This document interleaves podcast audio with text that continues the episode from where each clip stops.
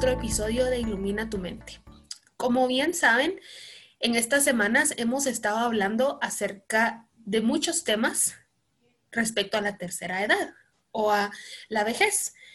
Y hemos tenido entrevistas a profesionales y hemos hablado acerca de qué mitos existen, cómo podemos envejecer de una forma saludable, cómo podemos cuidar a las personas de la tercera edad que, con las que compartimos en nuestra familia o simplemente que conocemos. Y para hacer como un pequeño cierre de esta, de esta pequeña serie de, de temas, el día de hoy queremos hacer una dinámica distinta. Entonces, como sabemos que a veces los profesionales pueden darnos su punto de vista en algo, es también muy importante que tengamos personas que están viviendo estas experiencias y entonces que nos cuenten desde su perspectiva cómo están viviendo el adentrarse a esta etapa de, la vejez, de la tercera edad, para conocer un poco también el lado y la perspectiva de realmente cuáles son los sentimientos que existen. Entonces, el día de hoy nos está acompañando Oscar Velázquez, quien nos va a contar desde su punto de vista que ya eh, él se está adentrando a esta etapa del ciclo de vida y que nos cuente un poquito de sus sentimientos y, tal vez algunos miedos que, ha tenido y qué le diría a estas personas que, que, están comenzando también a entrarse a esta etapa. Entonces, Oscar, bienvenido y muchas gracias por acompañarnos el día de hoy. Muchas gracias, Marinés. Estamos a las órdenes. Qué bueno estar contigo. Gracias. Bueno, para empezar, creo yo que cada uno de nosotros tenemos una definición distinta de lo que es la tercera edad. Entonces, quiero que comencemos, tal vez que usted me cuente cómo usted definiría, cuál es su definición de ser alguien de la tercera edad o ser alguien eh, que se está entrando a, la vejez. Claro que sí. Solo quiero aclarar antes de que yo estoy hablando desde mi propio paradigma, desde mi experiencia quizá de éxitos y fracasos, repitiendo lo que me salió bien y evitando lo que no y esto funciona solo para mí. Entonces, es desde mi, desde mi propia experiencia, mi punto de vista. A tu pregunta, pues, eh, cuando hablamos de, de, tercera edad, estamos hablando de un rango de edad en el que se supone que ya hemos vivido y experimentado algunas etapas que son comunes a, a, los seres humanos y están asociados de alguna forma a, a formación de familia, a desempeño laboral, a condición física, que, ya están definidas. Para el caso, pues yo te diría, arriba de los 65 años ya debemos de estar pensando que inevitablemente formamos parte de este rango de edad. También que quizá ya hemos logrado llevar a los hijos o a la familia a, un estado o nivel relativo de independencia económica y que hemos eh, cumplido con, con, algunos retos o logros laborales o de emprendimiento.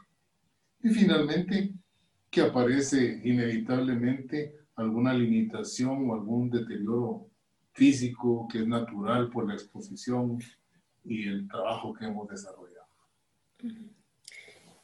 Gracias. Yo creo que tal vez desde su perspectiva, según entiendo yo, la vejez está algo más como conceptualizado del ciclo de vida, ¿verdad? Y todo lo que hemos logrado hasta, hasta esta etapa, qué cosas, eh, viendo, digamos, nuestra vida en retrospectiva, qué cosas pues hemos atravesado, si, digamos, usted pues, ya tiene hijos o nietos. Eh, entonces creo que, bueno, si entiendo bien, su perspectiva va más, más que todo por el lado de, de qué cosas ya usted ha logrado, ¿verdad? A través de todos estos años.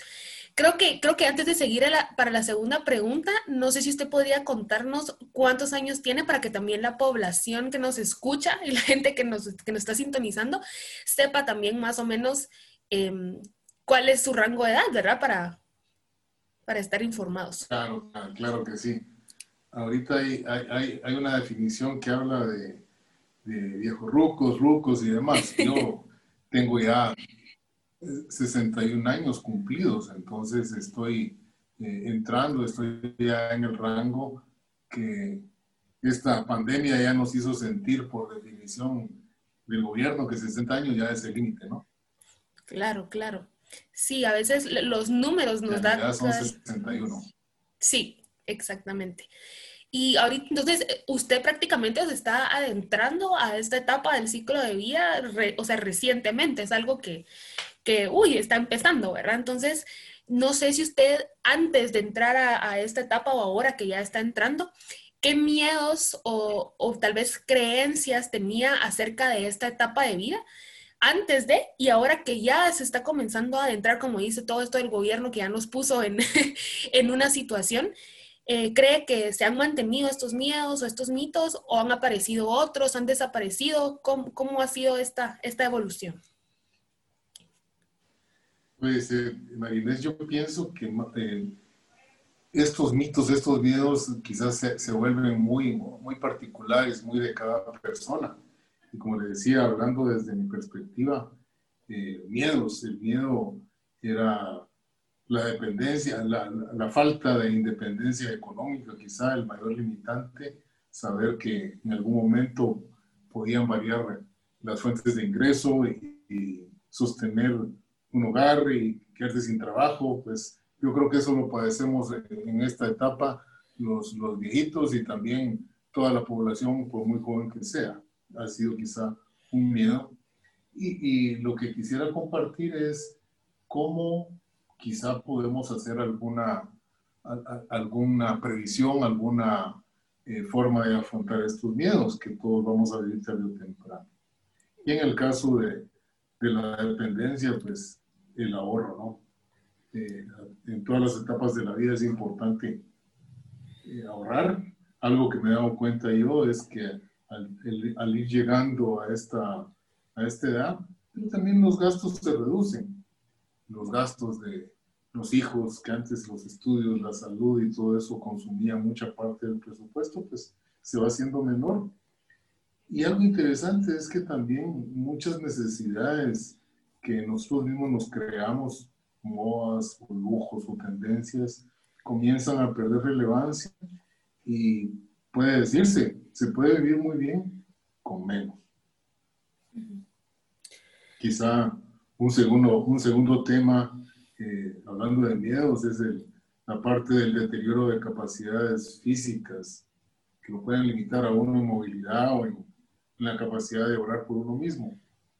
Pero de nuevo, eh, creo que es válido, algo que se puede compartir es que el ejercicio y los buenos hábitos nos van a ir fruto cuando lleguemos a estas etapas, porque el cuerpo es un instrumento que bien cuidado nos cuida también a nosotros.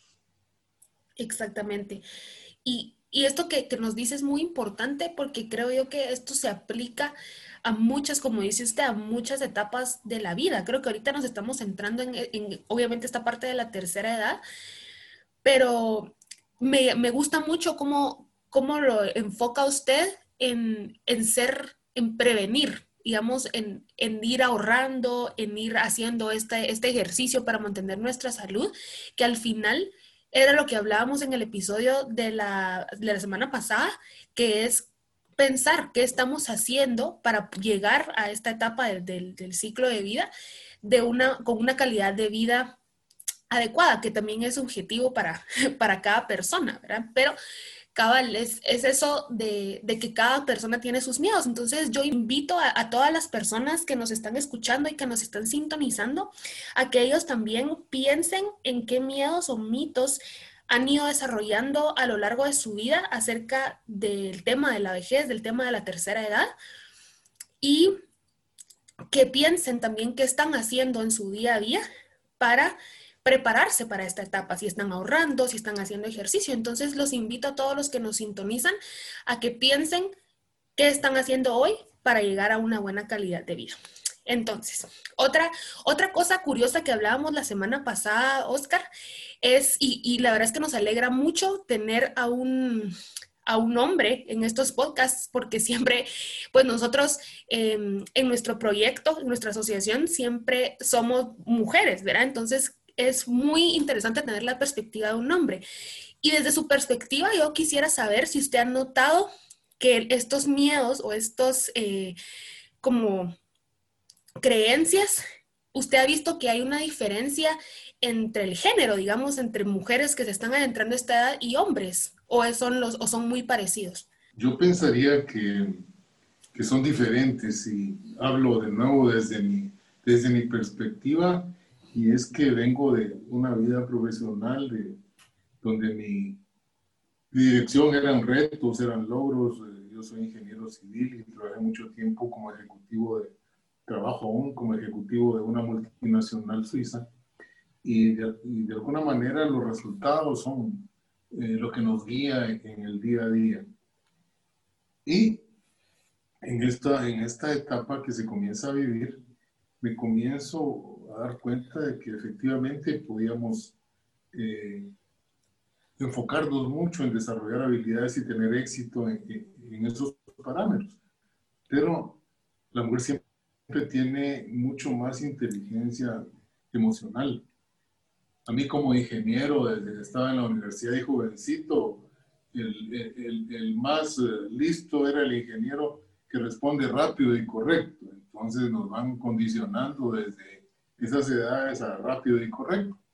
Pero luego en, la vida nos vamos dando cuenta de que, por ejemplo, cuando nos piden ser creativo y, y tiene la mente rápido y correcto, entonces hacemos cortocircuito mental.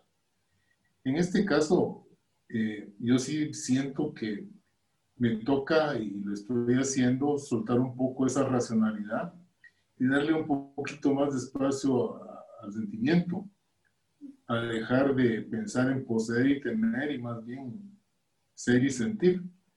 Pues yo no sé si ahorita se me están cambiando las hormonas o tengo efectos electroquímicos o es natural, pero sí, en ese tema de género somos diferentes. Entonces, quizá nos golpea más a los hombres porque nos toca hacer un cambio radical de nuestra forma de, de ver la vida y comenzamos a entender que un poquito más de estrógeno nos cae Sí, y, creo que también es el hecho de, bueno, tal vez yo también lo hablo desde mi propia perspectiva, que es lo que he visto con mis abuelitos o con, mis papás, que mm, también está la parte de, los hijos, ¿verdad? Y cómo que también eso eh, se vive de forma distinta para, para las personas, porque tal vez las mamás lo sienten de alguna forma, los papás lo sienten de otra forma, el hecho de también volverse abuelitos creo que eh, también despierta un poquito la parte emocional en todas las personas, ¿verdad? Entonces, hay muchas situaciones, creo yo, y usted me, dirá si sí o no, que van despertando y, van haciendo que, que uno mire las cosas desde otra perspectiva o que aprenda incluso uno, como dice usted ahorita, usted está dejando fluir esa parte emocional un poquito más. Entonces, también invito a las personas que nos escuchan a, pensar qué cosas, si están adentrándose también a esta, em, a esta etapa del ciclo de vida, o si ya eh, están adentro, o tal vez no están tan cerca, pero ya, ya van en, esas, que piensen también qué cosas les, eh, les están cambiando ahorita en, en su cuerpo, en su mente, para y que les va a ayudar para afrontar esta situación. Entonces, em, pasando un poquito y regresando tal vez a todo lo que usted decía de que el gobierno ahorita pues puso ciertas disposiciones gubernamentales eh, para ciertos grupos de edad. Entonces, ¿cree usted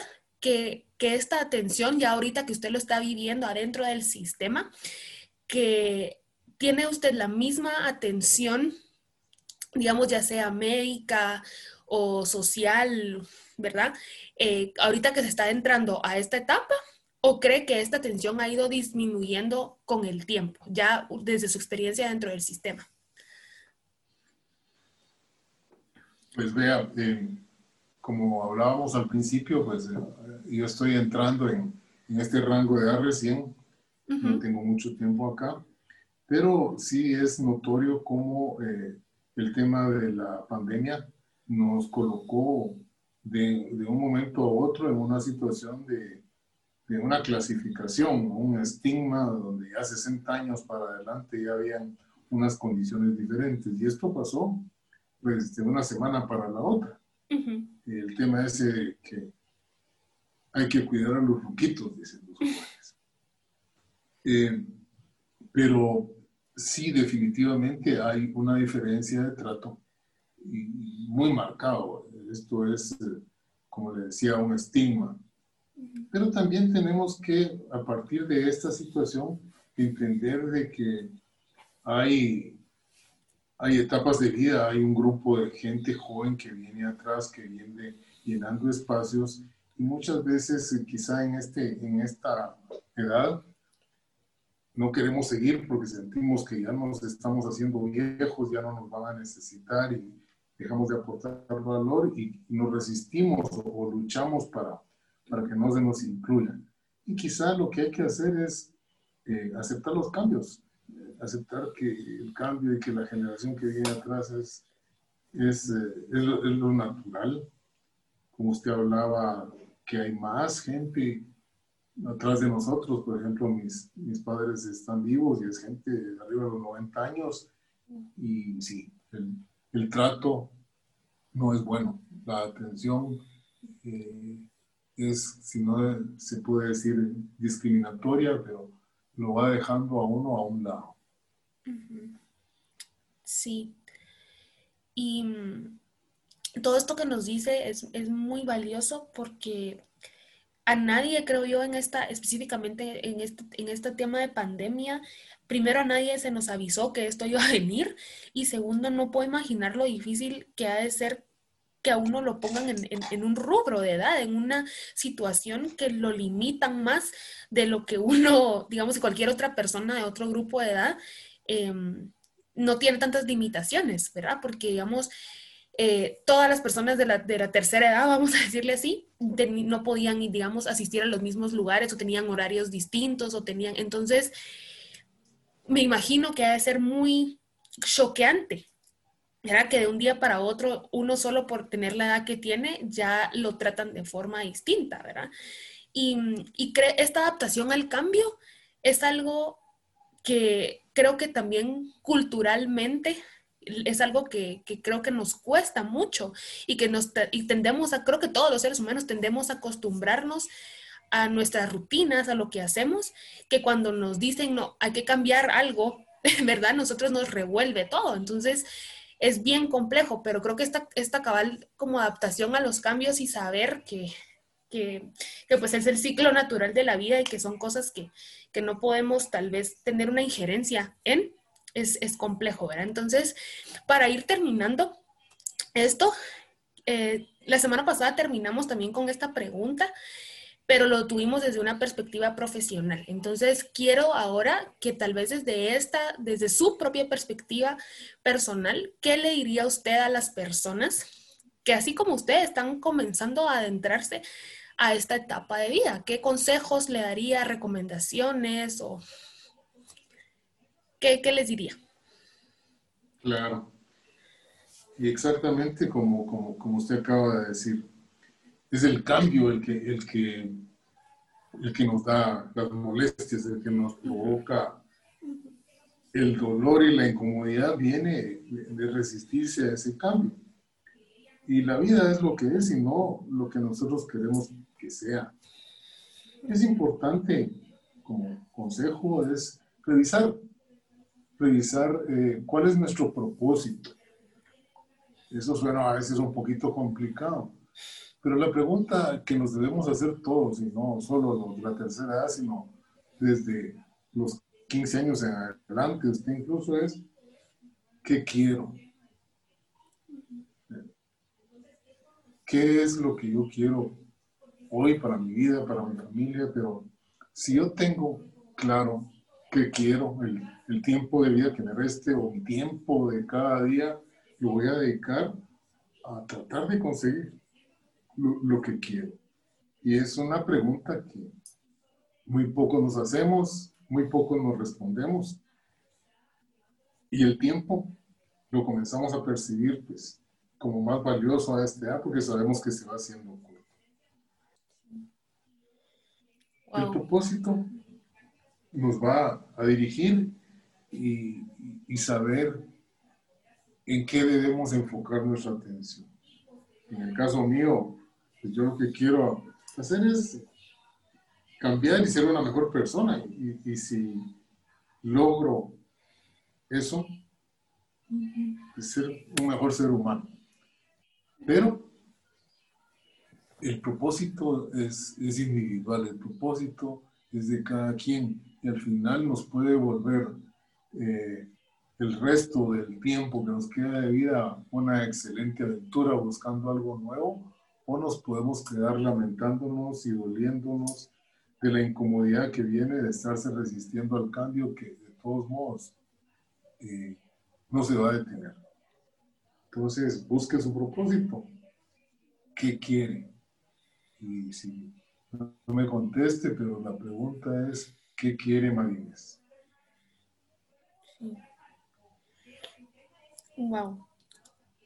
Qué importante es realmente hacernos estas preguntas. Y creo que, como dice usted, no, no todos logramos hacernos estas preguntas porque también, pues yo soy de la opinión que nos ponemos mucha presión encima, que más ahora que, que pues toda la vida se pasa tan rápido queremos hacer tantas cosas y queremos ser los mejores y ser reconocidos de alguna u otra forma. Y como dice usted, no desaparecer y, no volvernos dependientes de algo, sino mantener esa autonomía. Entonces creo que justo como usted decía, invito, totalmente a todas las personas que nos escuchan primero a que se pregunten qué quieren, a que se pregunten qué, qué, qué están haciendo hoy por su vida y poco a poco ir encontrando su propósito, pero sin presión, sin juzgarse, sin tener que sentir que tienen que encontrar la respuesta hoy o mañana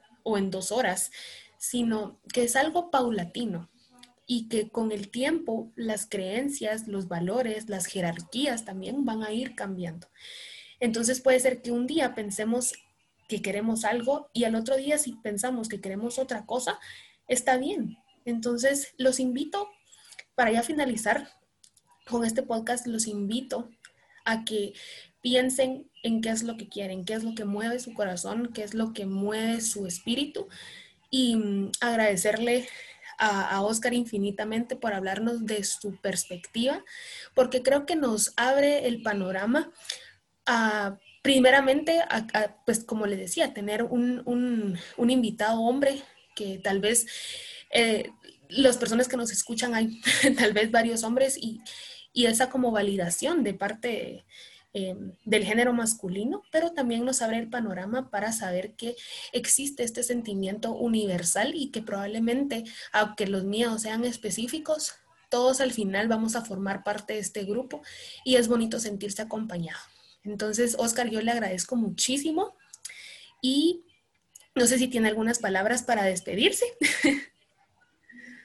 Sí, eh, lo último quizá, Marinés, es que hay un cambio y es inevitable y hay que aceptarlo. Y tenemos que reconocer que aunque hemos sido exitosos en muchas áreas, eh, todo lo que nos trajo hasta aquí ya no nos va a servir para ir a donde vamos.